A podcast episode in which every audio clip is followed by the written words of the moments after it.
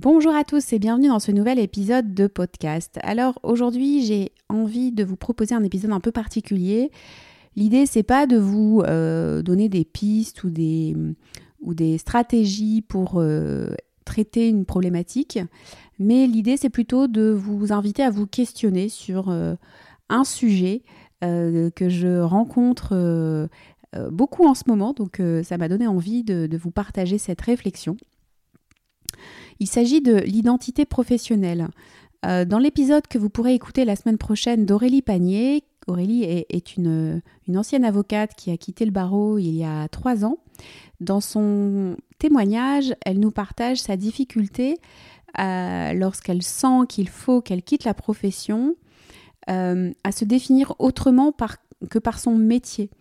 En fait, euh, comme beaucoup de personnes, Aurélie, quand elle devait se présenter, et comme moi aussi, hein, euh, euh, on se présente aussi souvent en évoquant notre profession. Je suis avocate. Voilà.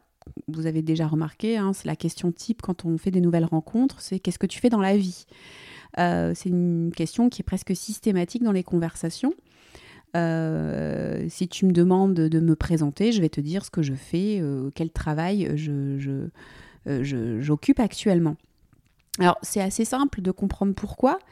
Euh, c'est parce que en fait assez vite, grâce à cette question, on va pouvoir se représenter la personne. Ça va nous donner de manière assez synthétique euh, une vision de, de, la personne qu'on a en face de nous. Bon, par exemple, on va imaginer que l'ingénieur est scientifique, le chef de projet un peu organisé, le banquier sérieux, le designer un peu fun.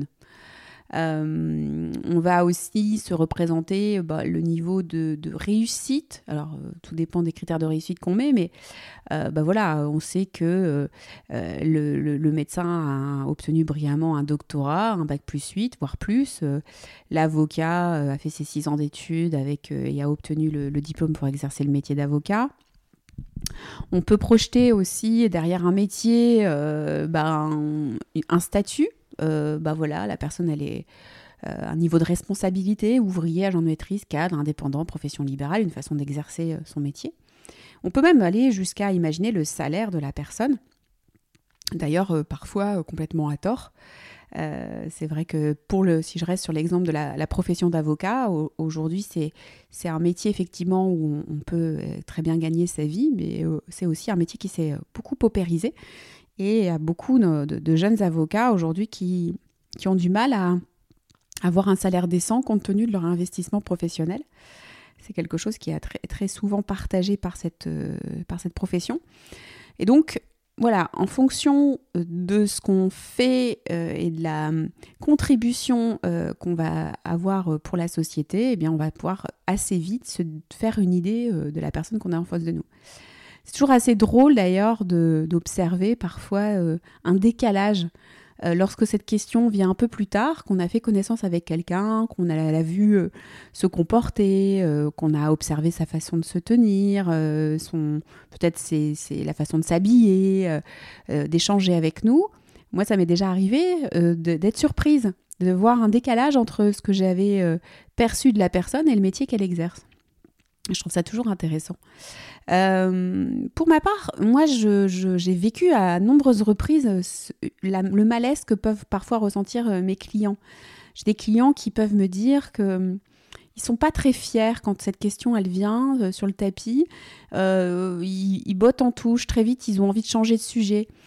soit parce que ben, le métier qu'ils font, il est assez abstrait et ils ont du mal à l'expliquer et donc ils savent que ça va être un peu pénible et eux-mêmes, souvent s'y retrouvent pas trop dans, ce côté un peu abstrait.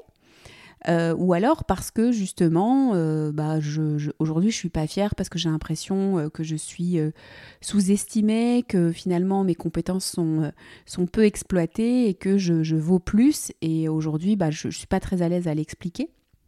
Ou parce que, bah, par exemple, j'ai un métier où je me sens pas très utile. Ça peut être un métier, euh, on va dire, euh, très reconnu, euh, avec beaucoup de responsabilités, entre guillemets, mais finalement, au quotidien, j'ai pas l'impression de voir vraiment ma contribution et du coup, ça me met très, très mal à l'aise. donc voilà, j'ai des clients qui m'évoquent ça, c'est ce malaise qu'ils peuvent, qu'ils peuvent ressentir. Moi, pour ma part, je l'ai vraiment ressenti très très fort lorsque j'étais en transition professionnelle. Quand, quand ben, en fait, après mon. J'ai été d'abord responsable marketing. Quand j'ai quitté cette mission pour me reconvertir, bon, j'étais, vraiment. J'étais plus rien, quoi. J'étais plus responsable marketing. J'étais pas vraiment mère au foyer, j'étais pas, euh, j'étais pas encore coach, j'étais, euh, j'étais, j'étais nulle part en fait, euh, j'étais en transition quoi. Donc qu'est-ce que je suis derrière? C'était assez inconfortable à l'époque. Sans, surtout qu'on ne sait pas vraiment, à ce moment-là, on peut manquer un peu de confiance, donc on peut douter de notre capacité à, aller au bout. Et donc, en fait, c'est très, très désagréable à ressentir. Et puis, euh, encore maintenant, euh, je le ressens parfois euh, quand je fais des nouvelles rencontres. quand j'explique mon métier, souvent, je ne dis pas que je suis coach, je ne dis pas que je suis coach professionnel, je dis j'accompagne des personnes qui sont en changement professionnel, en reconversion, ou, ou euh, qui sentent plus bien dans leur travail. Enfin voilà, j'évoque ça ou qui veulent faire le bilan, un bilan professionnel. J'évoque ça, puis bon, certains me disent ah bah t'es coach alors. et, euh, et ouais, c'est vrai que j'ai encore du travail à faire parce que je suis pas toujours à l'aise parce que je sais les représentations de la société de ce métier. Euh, il y a des coachs de tout. Alors, les phrases, on les connaît. Il y a des coachs de tout et n'importe quoi maintenant. De toute façon, tout le monde peut se revendiquer coach. Euh, il y a, euh, enfin, aujourd'hui, tout le monde veut devenir coach. Enfin, voilà, comme si en fait c'était une lubie, c'était pas vraiment un, métier où on a fait des études pour l'exercer, un petit peu le syndrome de l'impo, comme si on était un peu des imposteurs, quoi. Et donc peut-être que je dois ressentir euh, quand même un petit, syndrome de l'imposteur quand même si je suis gênée quand on me dit ça, mais quand on, me pose cette question. Et très souvent d'ailleurs pour euh, couper court à ça, je, dis bah, que j'exerce depuis 8 ans. Quoi. Je me dis bah du coup euh, ça leur fait comprendre que bah non ça m'est pas tombé dessus par hasard hier et que a priori je suis bien où je suis et que, je vais continuer. mais voilà, c'est un malaise qu'on peut, ressentir. Mais surtout la raison pour laquelle je voulais vous évoquer ce sujet, c'est encore pas plus tard qu'il y, a, une heure avec un client. Il me, je comprenais dans ce premier échange qu'on avait que c'était quelqu'un de très très très investi euh, dans son travail. On n'avait pas encore évoqué sa vie euh, en dehors de son travail, mais je croyais comprendre effectivement que son travail avait une place très importante dans sa vie. Aujourd'hui, il est dans une situation un peu compliquée euh, professionnellement, justement en transition.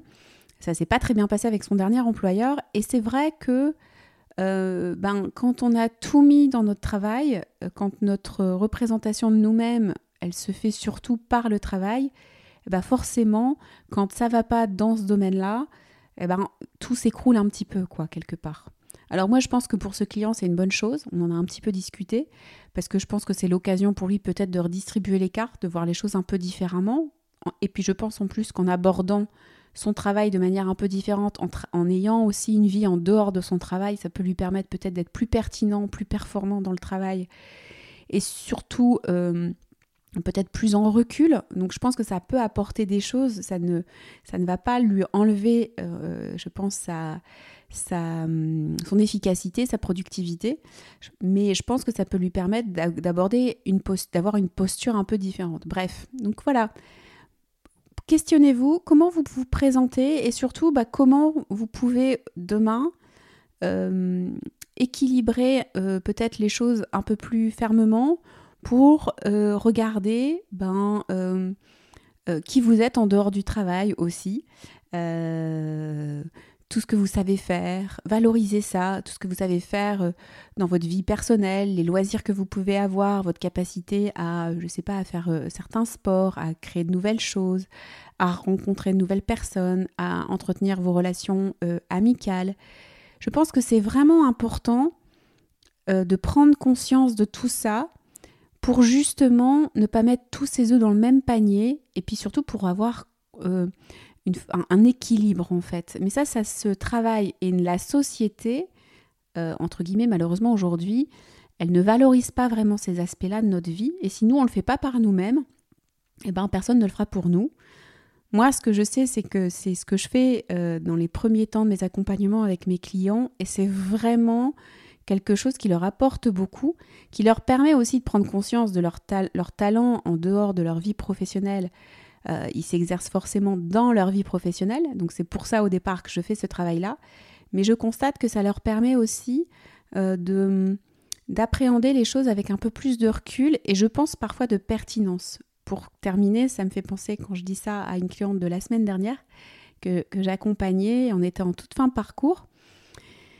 Et elle, s'apprête à reprendre une mission là très prochainement. Elle a euh, profiter de ces six mois de, transition pour euh, rééquilibrer un peu plus sa vie, puisqu'elle était euh, très très focus pro.